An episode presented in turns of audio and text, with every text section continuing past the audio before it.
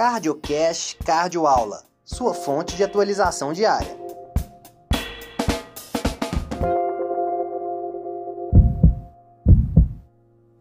Como manejar o paciente com hipertensão resistente? Primeiro, nós temos que saber diagnosticar esse paciente.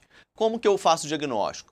Paciente que está com a pressão arterial maior ou igual a 140 por 90 em uso de três classes de antipertensivos, sendo que uma tenha que ser diurético tiazídico.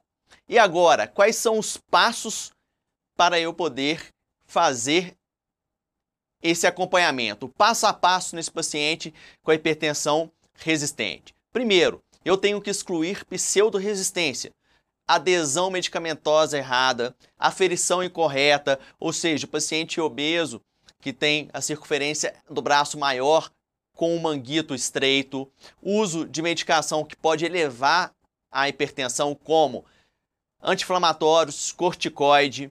Tenho que também excluir efeito do vetal branco. Então, para isso, o mapa, o MRPA, é excelente indicação para poder excluir a síndrome do vental branco.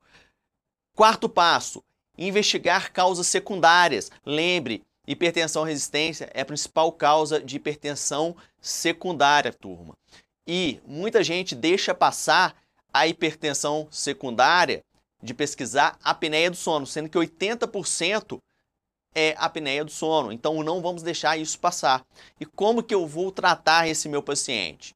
Primeiro, eu tenho que estimular atividade física e alimentação adequada. E depois disso, mudanças do hábito de vida.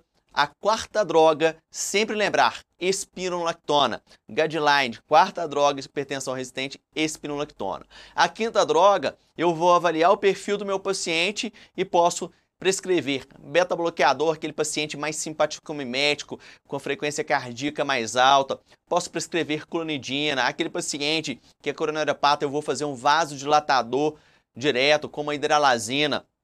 Então, a quinta droga eu posso individualizar para o paciente. Lembrando que a quarta droga sempre é a espinolectona. Então, é isso aí, turma. Você ouviu mais um CardioCast Cardioaula.